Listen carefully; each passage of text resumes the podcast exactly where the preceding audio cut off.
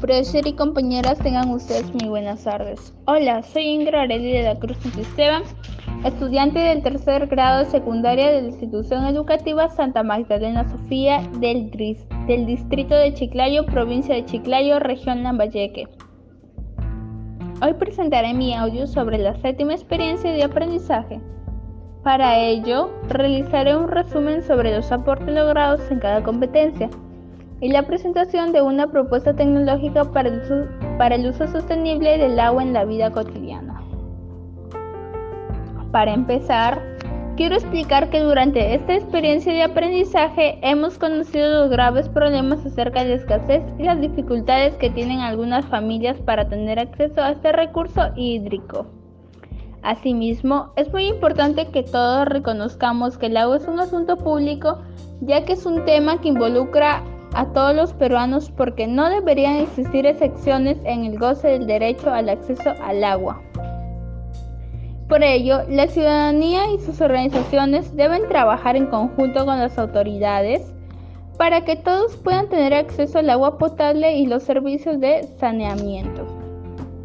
Dado que no todos los ciudadanos y ciudadanas pueden acceder al recurso hídrico para la realización de distintas actividades. Para poder brindar solución a estos problemas, podemos usar la siguiente solución tecnológica llamada filtro de carbón. Ayuda a resolver los distintos problemas abordados anteriormente. Esta solución tecnológica puede ayudar a que el agua sea más pura y clara. Para la realización del filtro de carbón se necesita tres envases, una jarra, un balde grande y un balde pequeño arena, carbón y polos de madera. Primero se selecciona al balde grande y encima de ese se colocan los dos palos que sostengan al balde restante.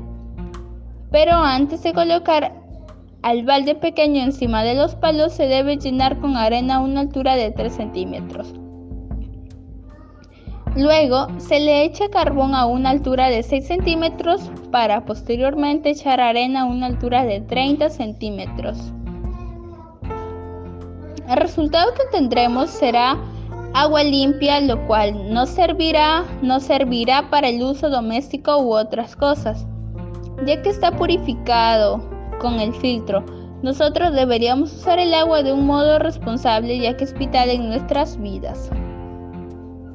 Me despido, espero les haya gustado y les agradezco su tiempo y su atención. Espero todo lo dicho lo tomen en práctica y terminamos con la siguiente frase. Basta una gota, una simple gota de agua para albergar esperanzas de vida. Muchas gracias.